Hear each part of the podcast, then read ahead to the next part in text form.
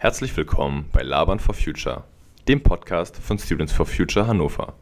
Wieso Labern for Future? Naja, in der Klimadebatte wird sehr viel gelabert und auch uns wird das immer wieder vorgeworfen. Dabei müssen wir miteinander reden, einander zuhören, uns informieren und Ideen austauschen, um gemeinsam etwas für das Klima zu tun.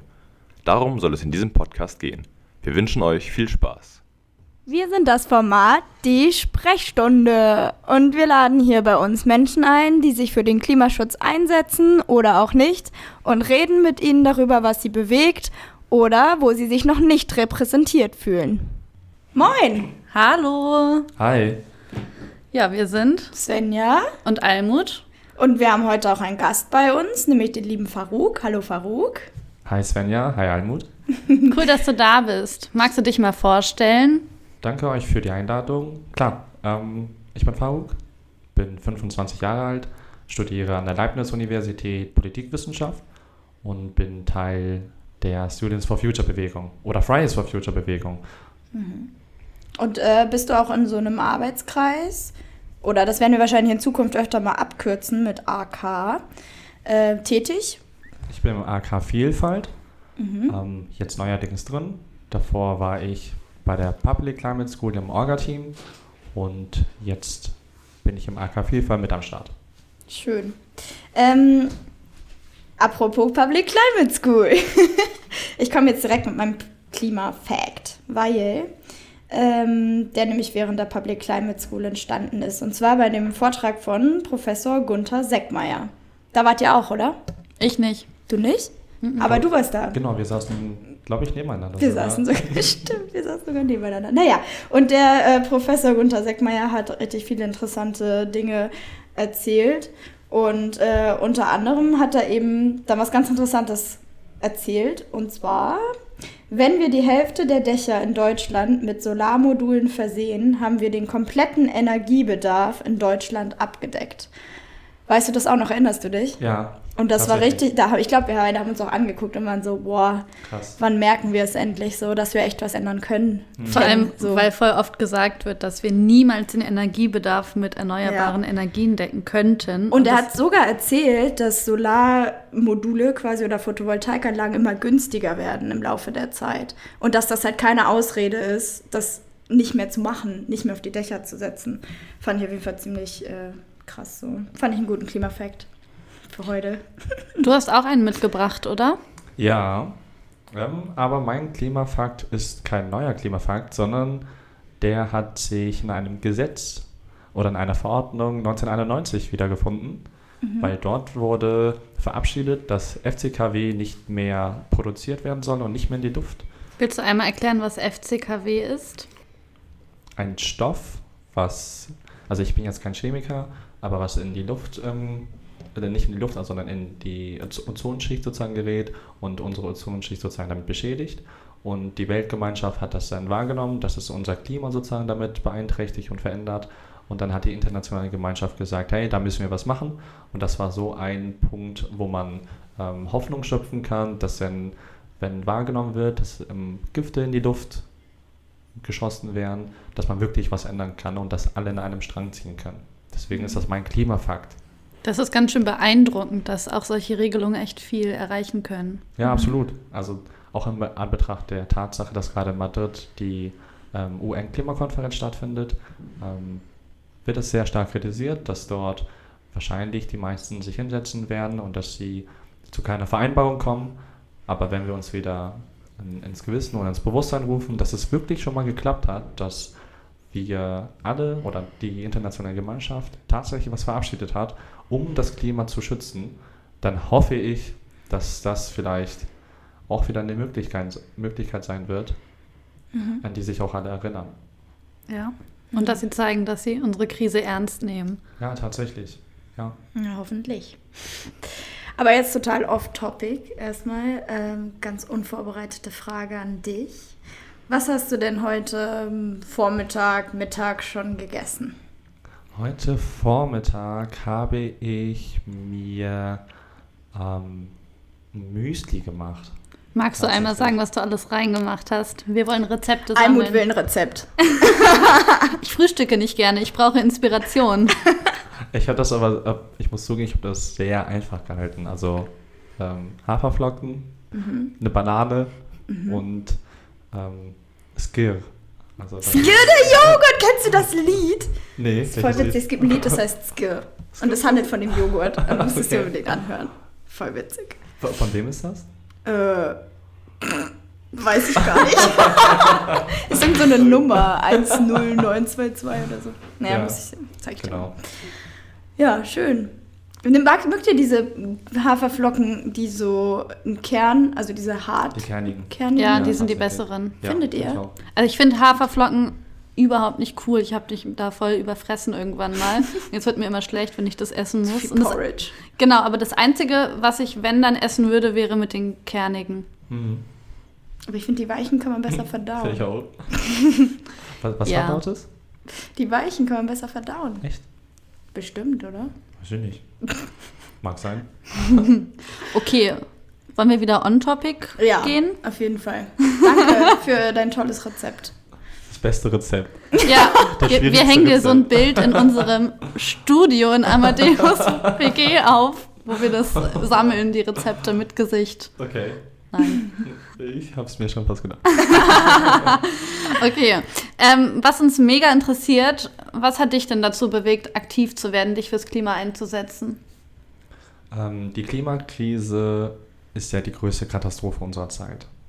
Und wir hier im globalen Norden haben historisch gesehen ähm, eine Verantwortung.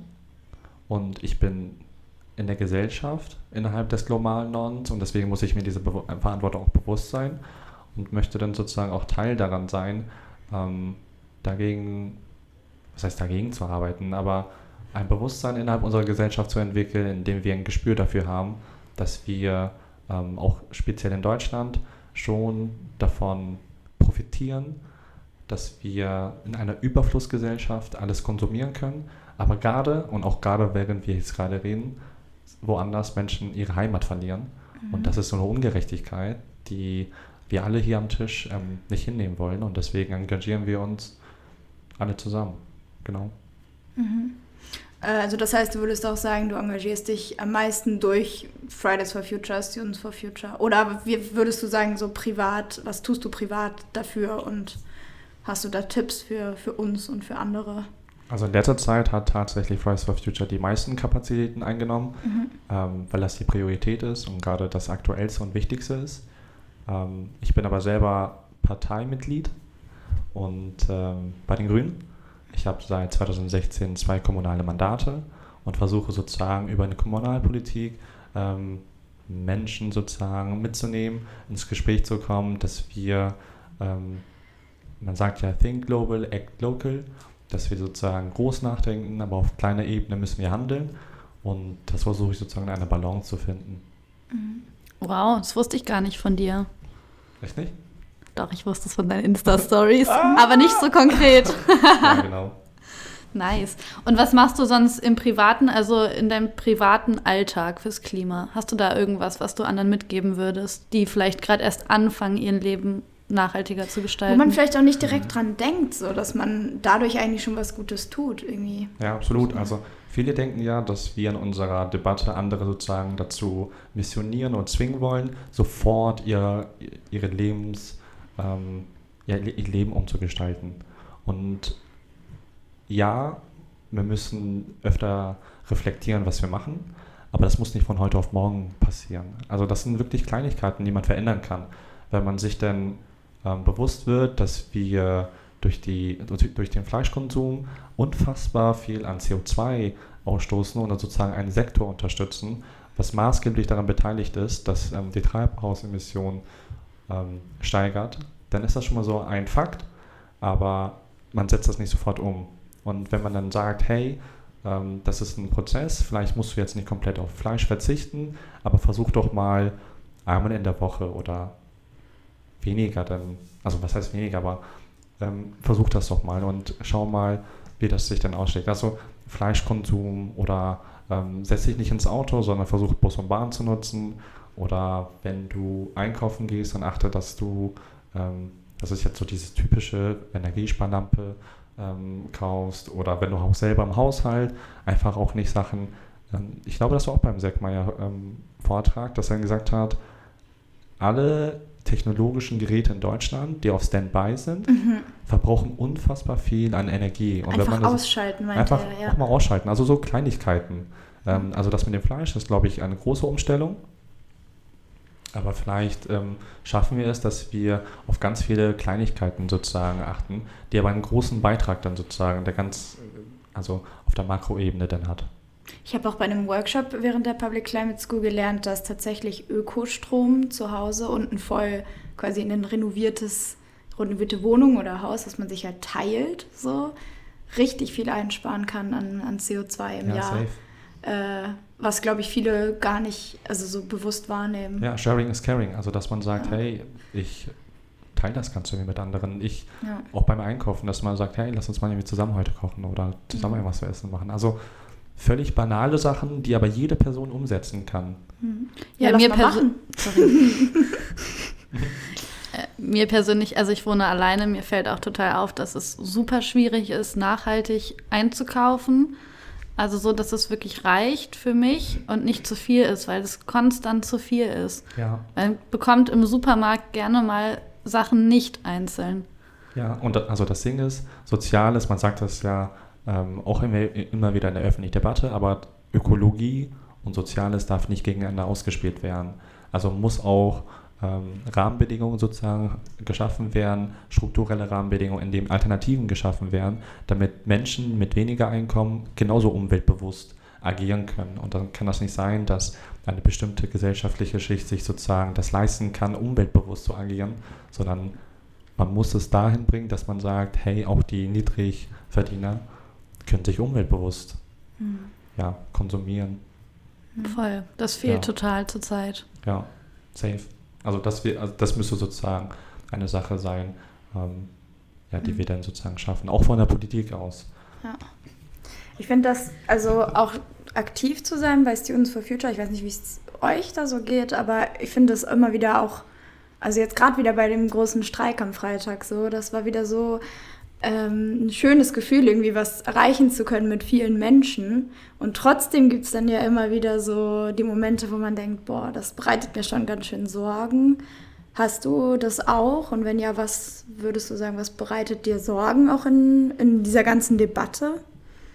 Ähm, letzten Freitag war tatsächlich das beste Beispiel, weil da war so eine Diskrepanz zwischen, es war ja Black Friday, Mhm. unfassbar viele Menschen gehen auf die Straße wieder und im selben Augenblick gehen aber wieder stürmen Leute Läden und ähm, kaufen sich Sachen, die sie vielleicht gar nicht brauchen. Ja. weil wirklich dann sozusagen was reduziert wurde und man dann sagt, ähm, hey, das könnte ich jetzt noch vielleicht gebrauchen, aber eigentlich braucht man das nicht. Ich will nicht unterstellen, dass man nicht konsumieren soll. Also diese Konsumkritik will ich auch mal mit Vorsicht betrachten, Mhm. ähm, aber wirklich darüber nachzudenken, ähm, brauche ich das jetzt gerade wirklich oder kaufe ich das, was, weil es jetzt gerade alle kaufen oder alle sozusagen und dann bin ich in einem Strom drin, ähm, der gar nicht, also wo ich gar nicht vielleicht dazugehören möchte und Mhm. ja, Würdest du auch sagen, dass das quasi so ein gesellschaftlicher Druck ist, unter dem wir uns befinden, dass man halt irgendwie immer versucht mitzuhalten, um möglichst viele Dinge zu besitzen, die gerade ja beliebt sind, die, die man wohl braucht, um zu zeigen, dass man ein gewisses Prestige hat? Ja, absolut. Ja. Also du hast es genau auf den Punkt gebracht. Man möchte irgendwie mithalten. Man möchte immer zeigen, hey, ich bin auf demselben Stand, ich bin auf demselben Level. Genau. Und also ist das auch eher so ein strukturelles Problem wahrscheinlich. ja, tatsächlich. Also es ist ein strukturelles Problem, aber auch auf eine Art und Weise ein individuelles Problem. Ähm, wir demonstrieren am Freitag und dann äh, bist du halt auf der Straße und dann wirklich so zehn Meter weiter siehst du, wie die ganzen Läden da voll sind, weil die Ja. Leute in da stehen. Und da ich mir so krass, ich, also die ganze Woche bereiten wir uns darauf vor. Wir haben ja die Public Climate School gehabt und haben uns inhaltlich damit auseinandergesetzt. Mhm. Und ganz am Ende der Woche gehen wir demonstrieren und nebenan siehst du eine Person, die dann nichts, also ich will nicht sagen unreflektiert ist, aber sich mit dem ganzen Thema auch gar nicht auseinandersetzen möchte. Und das ist dann halt ähm, das Interessante, dass auch gerade in Deutschland spüren wir eigentlich gar nichts von dieser Klimakrise, die dann in Ja. den Medien und dass wir so, also man, man spürt davon ja noch gar nichts. Und, ähm, Oder kaum. Wir haben Oder ja schon kaum. in den letzten Sommern der letzten Jahre schon ein bisschen was gespürt. das fällt, Hitze, Sommer. Laut des Klimarisikoindexes ist Deutschland sogar mittlerweile auf Platz 3 der weltweiten Wetterextreme. Und ich lese jetzt einfach mal kurz vor, was äh, bei Deutschlandfunk dazu veröffentlicht wurde. Nur ein kleiner Ausschnitt. Deutschland ist laut einer Studie im vergangenen Jahr erstmals unter den drei Ländern der Welt gewesen, die am stärksten von Wetterextremen betroffen waren.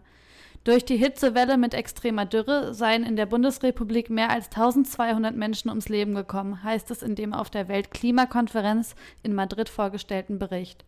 Die CO2-Emissionen nehmen derweil weltweit weiter zu. ja, Aber Stimmt. ich finde, das ist auch total frustrierend, findest du nicht? Also ich fand das so frustrierend auch. Wir sind, glaube ich, danach dann auch nochmal ähm, quasi beim EGI gewesen Mhm. und sind darüber gelaufen und haben auch gesehen, so, boah, hier fahren wieder Tausende von Autos. Ja, So. Ja, absolut. Aber dann, dann ist es also auch denn so eine Art von ja, Kunst, sagt man dann immer so, das ist die Kunst, dass man sich davon nicht beeinflussen lässt, sondern dass man sagt, ähm, jetzt erst recht. Also wir sehen gerade, wir gehen auf die Straße und an, auf, also zehn Meter weiter kaufen Leute Unmengen an Sachen ein Ja. oder die fahren Auto und dann müssen wir sagen, hä? Jetzt müssen wir erst recht weitermachen. Und da an diesem Punkt, wenn wir das sozusagen wahrnehmen und bei uns so eine Frustration aufkommt, dass wir so, so einen Mechanismus entwickeln, dass wir sagen, wir müssen uns jetzt aber stärker damit auseinandersetzen und genau.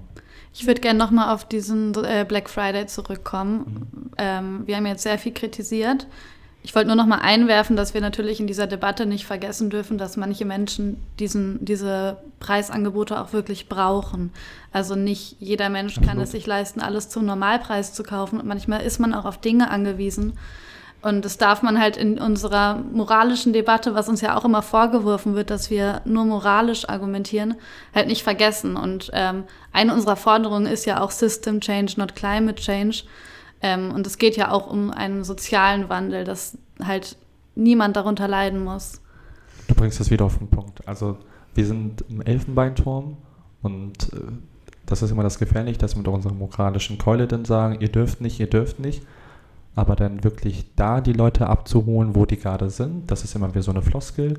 Aber tatsächlich müssen wir das auch als Bewegung dann vielleicht verinnerlichen, dass wir dann sagen, hey, ähm, wir verurteilen euch nicht, sondern wir wollen verstehen, warum ihr jetzt gerade so handelt und nehmen da Rücksicht darauf. Ich habe auch das auch in einem Workshop äh, tatsächlich als Thematik gehabt.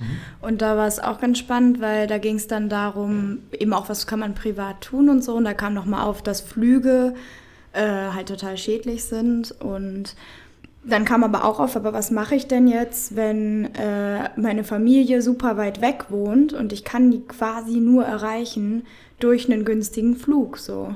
Und dann äh, kam auch wieder die Debatte auf, so kann man das allgemein verbieten und all sowas. Und, und dann fand ich es eben auch ganz spannend, dass es wieder ja darum geht zu sagen, nein, wir wollen nicht alles einfach verbieten, so nur man kann es kritisch hinterfragen und wir können keinem Menschen, die seine Familie besuchen mönch- möchten, das verbieten, dahin zu fliegen. So ja.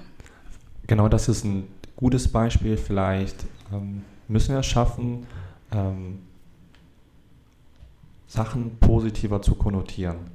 Dass wir nicht sagen, wir wollen etwas verbieten, sondern Narrative zu schaffen, indem wir sagen, wir wollen aber gute Alternativen schaffen, dass man sagt, von sich aus sagt, dass ich aufs Fliegen verzichte, weil ihnen sagen, hey, das Fliegen macht keinen Sinn, weil das und das und das, weil das andere sozusagen besser ist. Und wenn wir gute Alternativen schaffen auf allen Ebenen, ob das jetzt im Verkehr ist, ob das jetzt in der Landwirtschaft ist, ob das jetzt ähm, Landwirtschaft, Verkehr, ich glaube, das sind so die beiden, ähm, nicht größten, aber mit ähm, Verursacher. Wirtschaft. Ja, die Wirtschaft an sich, genau. Also wenn man Alternativen schafft, dann schaffen wir dann auch, dass die Leute von sich dann auch sagen, hey, ich mache das und verzichte sozusagen selber auf das andere. Mhm. Genau. Mm, Wie würdest du denn generell das Selbstverständnis unserer Bewegung definieren?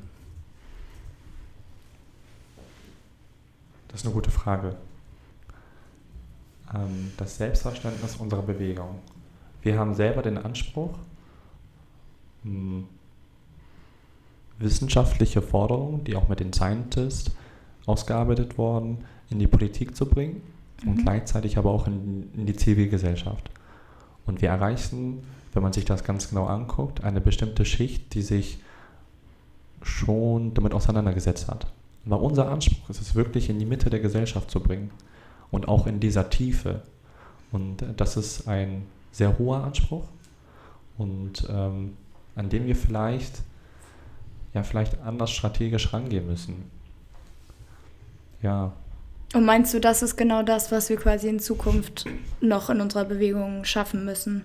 Menschen aus der Mitte mit ins Boot zu holen? ja genau. Also ich will das in Klammern setzen. Menschen aus der Mitte, also ein Ja, Otto Normalverbraucherin, ähm, dass Leute, die sich sozusagen nicht schon aus, also damit auseinandergesetzt haben. Genau. Ja, voll. Also- Also Sachen, das haben wir auch im AK-Vielfalt gehabt, das hattet ihr ja auch, glaube glaub ich, noch mit erwähnt, ähm, ähm, Sachen nicht im akademischen Stil sozusagen zu vermitteln, sondern wirklich, ähm, ja, also dass wir vielleicht auch ähm, AK-Vielfalt sehe ich in der Zukunft ähm, innerhalb der Bewegung auch stärker in der Verantwortung. Ähm, es ist wichtig, dass wir Aktionen planen, es ist wichtig, dass wir Menschen mobilisieren, aber es ist auch wichtig, wie wir uns selber als Bewegung verstehen und äh, wer Teil dieser Bewegung ist. Und das können wir über ähm, manche Botschaften und Selbstverständnisse, die wir uns selber geben, nach außen auch transportieren und vermitteln. Wenn wir uns aber nach außen so vermitteln und so präsentieren, dass wir eine weiße akademische Bewegung sind, dann ähm, ist die Hemmschwelle, bei uns mitzumachen, einfach viel zu groß. mhm. Ähm, die Leute denken, hey, ich, ich fühle mich da nicht abgeholt. Mhm. Was für Menschen denken denn, dass sie sich nicht abgeholt fühlen? Also ich glaube, Menschen, die, denen erstmal generell ähm, die Klimakrise, also denen ist die Klimakrise bewusst, aber die haben gerade andere Probleme. Also die meisten, die bei Students oder bei Fridays for Future am Start sind, sind äh, Menschen, die das Privileg haben, auch Zeit zu haben, ähm, würde ich jetzt mal behaupten. Und es gibt auch einfach Menschen, die gehen arbeiten, die haben eine Familie zu ernähren und die haben nicht noch die Zeit, sich zusätzlich mit, den, mit der Thematik auseinanderzusetzen.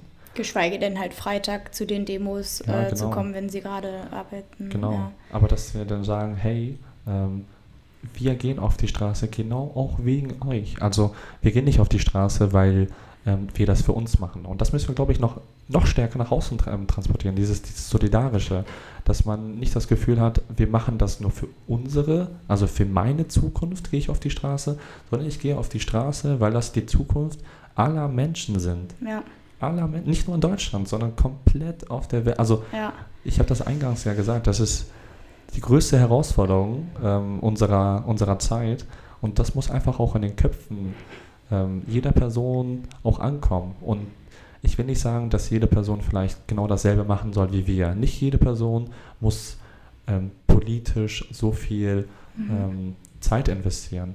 Aber jede Person ist in der Lage, vielleicht so an Kleinigkeiten mitzuwirken. Und aus ganz vielen Kleinigkeiten ähm, passiert das, also, oder entsteht das berühmte Große. Ja. Genau. Ich glaube halt, viele fühlen sich in der Bewegung einfach noch nicht repräsentiert. Also ich war mh, bei der letzten Demo, ähm, waren ein paar geflüchtete Menschen aus Syrien und aus Afghanistan da und ich habe mit denen dann ein Briefing gemacht, äh, also quasi so eine Erklärung, was sie als OrdnerInnen zu tun haben auf, auf der Demo und habe das, also es wurde halt sehr, sehr schnell geredet und deswegen habe ich es nochmal versucht, ein bisschen leichterem Deutsch zu erklären und die meinten eben auch so, wir würden gerne alle unsere Freunde mitnehmen, aber die fühlen sich oft eben noch nicht repräsentiert in der großen Gruppe. Und ähm, die fühlen sich dann unwohl, weil sie eine Minderheit dann wieder darstellen in der Bewegung. Ähm, ja, magst du dazu was sagen? Kannst du dazu was sagen? Also ich selber bin ja auch ähm, ein Mensch mit Migrationshintergrund und ähm, ich fühle mich auch selber unterrepräsentiert. Die POCs, also die People of Color, sind in der Bewegung nicht stark vertreten. Und du hast es eben gerade perfekt gesagt. Ähm, wenn man sich innerhalb dieser Bewegung engagieren möchte, ist man wieder in einer Minderheit. Dann begibt man sich wieder in einer Struktur, wo man ähm, sich nicht repräsentiert fühlt. Und dann denkt man denn, nein, dann mache ich lieber was eigenes. Ich gehe auf die Straße, ich bin politisch, aber ich demonstriere für die Sachen, die mir wichtig sind, aber nicht innerhalb dieser Bewegung. Mhm. Und dann sind das die Themen, wenn das Geflüchtete, wie jetzt auch mit Roger war, hat man das ganz gut gesehen, mhm. gehen die auf die Straße und sagen, hey, stopp den Krieg in Nordsyrien. Ja. Und dann gehen viele auf die Straße, aber dann siehst du dir die Leute an und das sind alles geflüchtete Menschen.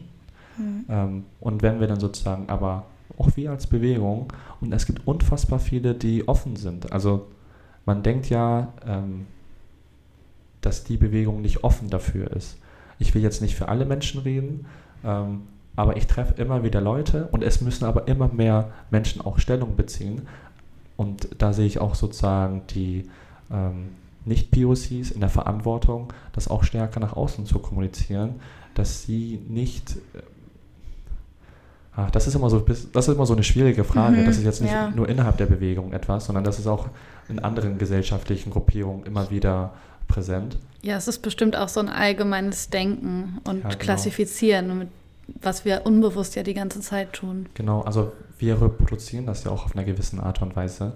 Ähm, aber ich würde mich freuen, wenn denn wir nach außen transportieren können, auf die Straße zu gehen, gegen den Krieg zu demonstrieren. Mhm und die Fridays for, äh, for Future Bewegung geht auf die Straße, um gegen die Klimakrise zu demonstrieren, dass das beides eigentlich in einem ganz großen, komplexen Zusammenhang steht. Mhm.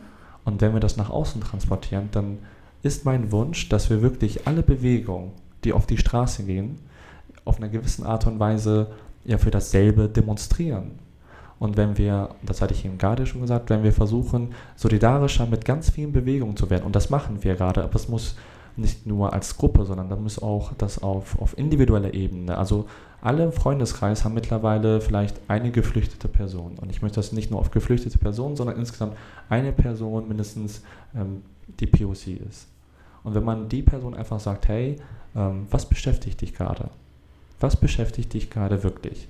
Hast du ähm, hast du bestimmte Wünsche. Und dann merkt man ganz schnell, dass man auf derselben Ebene ist und dass man eigentlich nur aneinander vorbei demonstriert hat, aber nicht den gemeinsamen. Mhm. Und äh, da sehe ich auch die Fridays for Future Bewegung stärker in der Pflicht, auch diese Menschen mit einzubinden. Voll. Das ist ja auch eine Kritik, die wir immer wieder zu hören bekommen.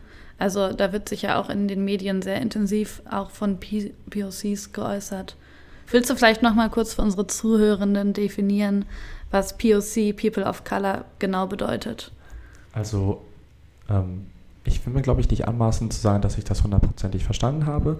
Ähm, POC, People of Color, ähm, identifizieren sich Menschen, die eine offensichtliche Pigmentierung haben.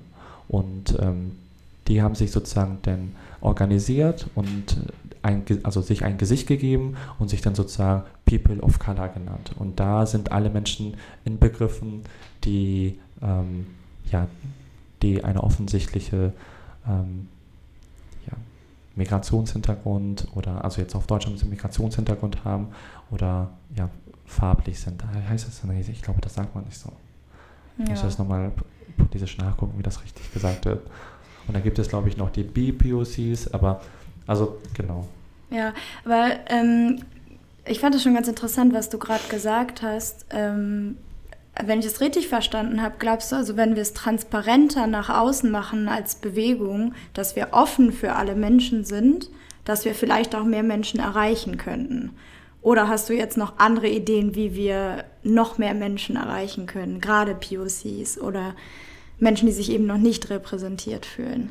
Ähm, es sind ja nicht nur POCs, die sozusagen nicht ja. innerhalb der Bewegung am Start sind, sondern auch Menschen, die nicht ähm, dem akademischen Teil sozusagen zugeordnet ja, total.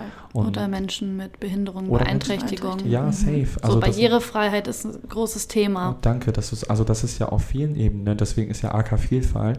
Ähm, aber nicht nur der AK-Vielfalt, also wir sind ja alle in der Pflicht. Die ganze nur AK-Vielfalt möchte ich nochmal hier im Podcast betonen. Amadeus verzieht sein Gesicht. Ja, AKW ist da ganz klar raus. Nein, also ihr habt da absolut recht. Ähm, wieso sage ich AK-Vielfalt? Weil ähm, die, diese AK sozusagen sich jetzt mit auf die Fahne geschrieben hat, solche Projekte dann halt aktiv mit anzugehen. Mhm. Und ähm, gut, dass du es, also gut, wirklich gut, dass du sagst. Ähm, wir müssen auch als Bewegung dann verstehen, nicht jeder AK macht seine eigenen Sachen, sondern wir haben uns aufgeteilt, damit wir uns besser koordinieren müssen. Aber trotzdem müssen wir uns weiterhin als große Bewegung verstehen und jeder AK arbeitet und agiert sozusagen für alle und nicht nur für die Gruppe an sich. Also, ja. Und was wünschst du dir denn für die Bewegung so in nächster Zeit? Also im Hinblick jetzt auf diese Thematik. Ja, auf diese Thematik oder generell auch auf, auf Handlungen die, Ja. oder Aktionen, die, die kommen werden. Ähm, dass wir vielleicht auch stärker ähm, Menschen anwerben, die nicht die Mehrheit in der Bewegung darstellen. Tatsächlich. Damit wir, weil über diesen Weg, wenn wir als Bewegung wirklich vielfältiger werden, dann können diese Menschen, die innerhalb dieser Bewegung agieren, viel mehr die anderen Bevölkerungsschichten repräsentieren und aktivieren. Wenn jemand aus der Bewegung, ich zum Beispiel, ähm, gehe zu jemandem, der Arabisch spricht. Okay? Sein Deutsch ist noch nicht so gut. Und dann erkläre ich ihm das und dann sage ich, hey, komm doch mit und so weiter. Dann wir, also dann unterstelle ich ihm, dass er das vielleicht viel eher annehmen würde, als wenn ähm, eine andere Person aus der Bewegung sagt, ähm, hey, komm mit und er macht das vielleicht nur der Statistik halber, der Quote halber. Und dann denkt er, hey, ich möchte ihn ja nur dabei haben, damit wir nach außen sagen können, wir sind vielfältiger und dass wir da so einen schönen Slogan nach außen haben. Ja, okay, also sind wir eigentlich auch bei der Frage, die ich sonst dir als nächstes gestellt hätte, nämlich was sollten wir auf keinen Fall machen und warum sollten wir das nicht tun? Was wir auf keinen Fall machen dürfen, ist eine gute Frage. Also vor allem in Bezug darauf, wie wir Menschen auch ansprechen können, die sich zurzeit noch nicht repräsentiert fühlen. so Ähm, vielleicht auch Critical Whiteness so ein bisschen Ja, thematisieren, also Ja. das kritische Weißsein. Ja, ja, also das ist eben gerade auch durchgekommen in unserer Art und Weise, wie wir geredet haben. Wir müssen doch tatsächlich auf unsere Kommunikation achten, auf unsere Rhetorik, ähm, dass wir uns nicht immer anmaßen lassen dürfen, moralisch immer überlegener zu sein. Dass wir darauf achten, dass wir einen Fahrplan für die Zukunft mh, uns wünschen, aber das auf individuelle Bedürfnisse sozusagen ähm, runterzubrechen.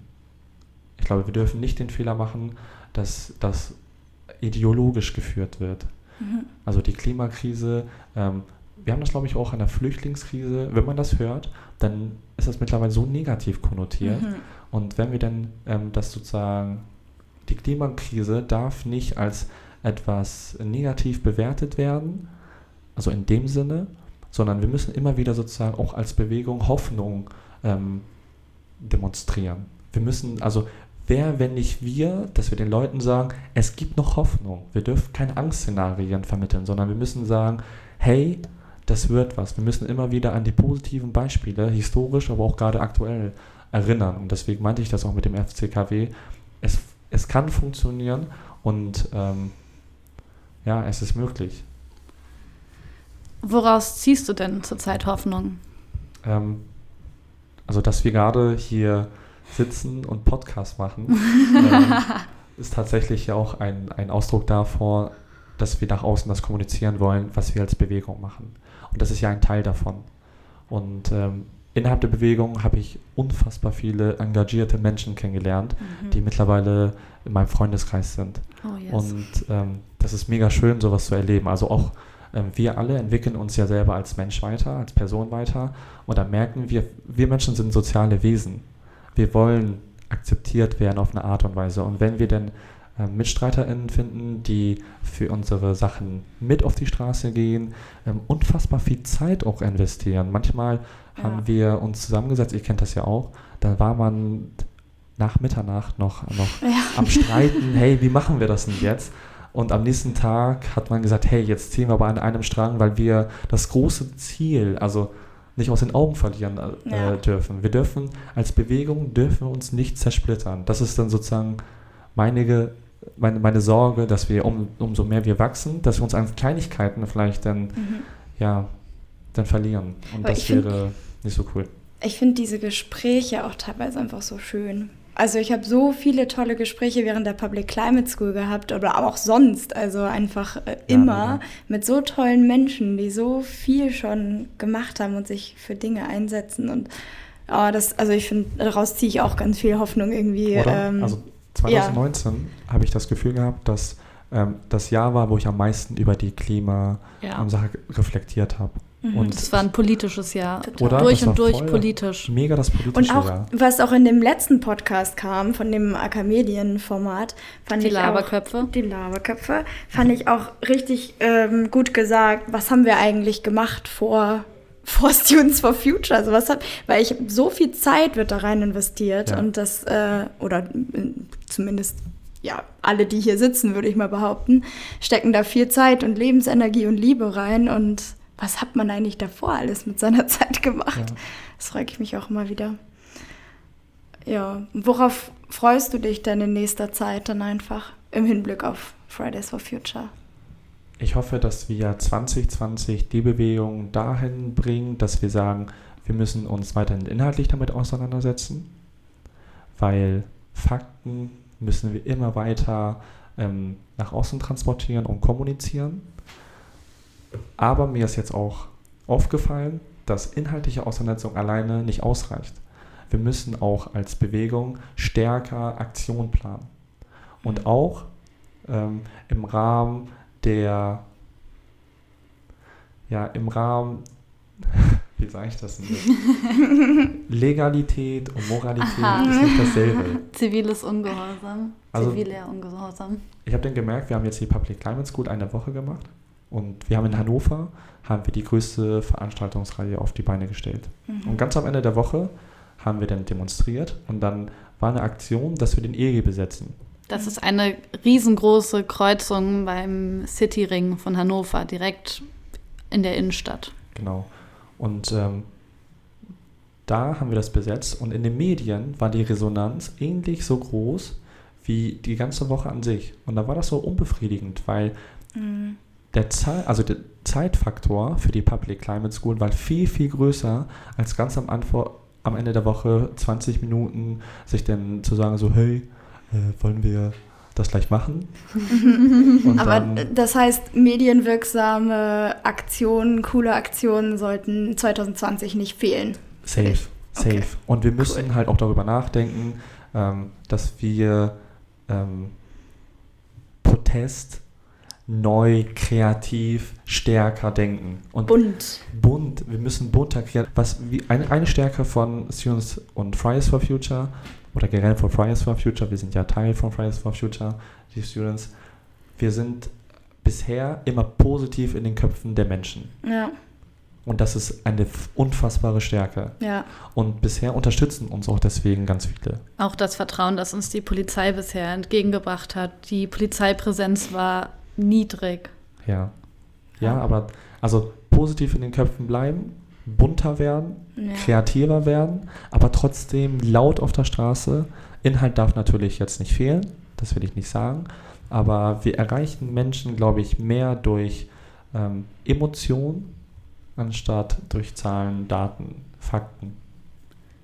Schön. Ich habe letztens eine Forscherin getroffen, die sich mit sozialen Bewegungen auseinandersetzt Mhm. und sie hat auch noch mal ganz treffend formuliert, dass man sich innerhalb der Bewegung, wenn man aktiv ist, noch viel mehr inhaltlicher mit dem Thema der Klimakrise auseinandersetzt. Also dass erst dieses angesprochen werden sein muss, bevor man dann sich inhaltlich wirklich noch mal vertieft. Und ich glaube, das ist genau das, was du auch gerade gesagt hast. Voll schön. Viel für das schöne ähm, Gespräch. Vielen Dank schon mal. Wir haben jetzt noch eine Kleinigkeit, die wir hoffentlich als Ritual einführen hier. Almut, du möchtest bestimmt erzählen, noch welches Tier du heute retten möchtest. Ja, ich habe natürlich mal wieder ganz strebsam schon vor anderthalb Wochen ein Tier herausgesucht. Alles klar. Und zwar möchte ich heute das Sumatra-Nashorn retten. Das ist mir, ähm, es hat Facebook, äh, Quatsch, die Tagesschau auf Facebook gepostet. Und zwar, das war am 24. November, dass das letzte Sumatra-Nashorn in Malaysia jetzt tot ist. Und ich lese jetzt einfach mal vor, was sie dazu geschrieben haben. Das Nashorn heißt Iman. Habe ich das richtig ausgesprochen? Ja, glaube Gut. schon. Ich hoffe. Das ist an Krebs gestorben. Und zwar, Iman lebte im malaysischen Teil der Insel Borneo. Das Sumatra-Nashorn ist das einzige asiatische Nashorn mit zwei Hörnern. Früher waren die Tiere in weiten Teilen Südostasiens und in Ostindien zu Hause. Nach Angaben der Umweltschutzorganisation WWF gibt es inzwischen aber nur noch knapp 80 Nashörner. Einige von ihnen leben noch in Indonesien. Ihre Zahl ist aber vor allem durch Wilderei und die Zerstörung ihres Lebensraums stark zurückgegangen. Malaysias letzter Sumatra-Nashornbulle Tam war im Mai gestorben. Er hatte im selben Schutzgebiet wie Iman im Bundesstaat Sabah gelebt. ja, Schön. Ich habe äh, das nicht vorbereitet, so gut wie du. Ähm, aber ich habe mir trotzdem mal, also ich kann mich eigentlich nicht so richtig entscheiden. Also entweder ich möchte den Elefanten retten, weil ich liebe Elefanten und ich glaube du auch, Almut. oh mein Gott, ja. Sieht man auf jeden Fall an, an sämtlichen Bildern in deiner Wohnung.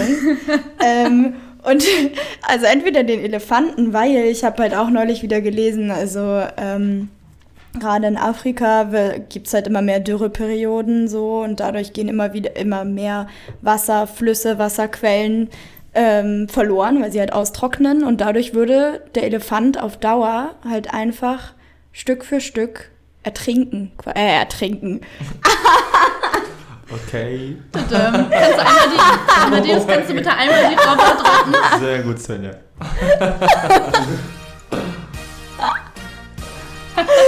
Nein, er würde. Oh Gott. Ja, er würde also letztendlich einfach kein Wasser mehr haben Verdursten. und dadurch verdursten. Und was ist das Zweite, was du dir noch gedacht hast? Äh, das zweite ist ein Vogel. Und zwar heißt dieser Vogel Zilpzalp, was ich ziemlich cool finde.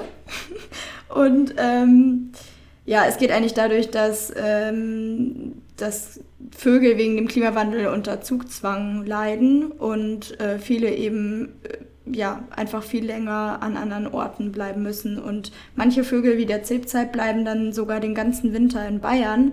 Und oft, wenn sie äh, zurückkommen, haben dann schon die Vögel, die anderen Vögel Eier gelegt und sie finden keine Nester mehr, um quasi ihre eigenen Eier zu legen und dann vermehren sie sich nicht.